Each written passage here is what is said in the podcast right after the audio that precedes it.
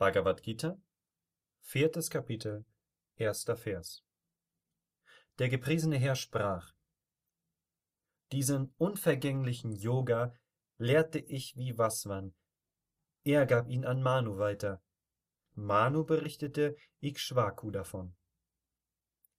Kommentar Swami Shivananda. Vivasvan ist die Sonne. Ikshvaku war der Sohn von Manu. Ikshvaku war der berühmte Vorfahre der Sonnendynastie der Kshatriyas. Dieser Yoga wird unvergänglich genannt, weil der Ertrag, die Früchte, die dadurch erlangt werden können, Moksha, unvergänglich ist. Wenn die Beherrscher der Königreiche den Yoga kennen, den ich in den zwei vorhergehenden Kapitel gelehrt habe, können sie die Brahmanen schützen und ihr Königreich gerecht regieren. Deshalb lehrte ich zu Beginn der Evolution diesen Yoga dem Sonnengott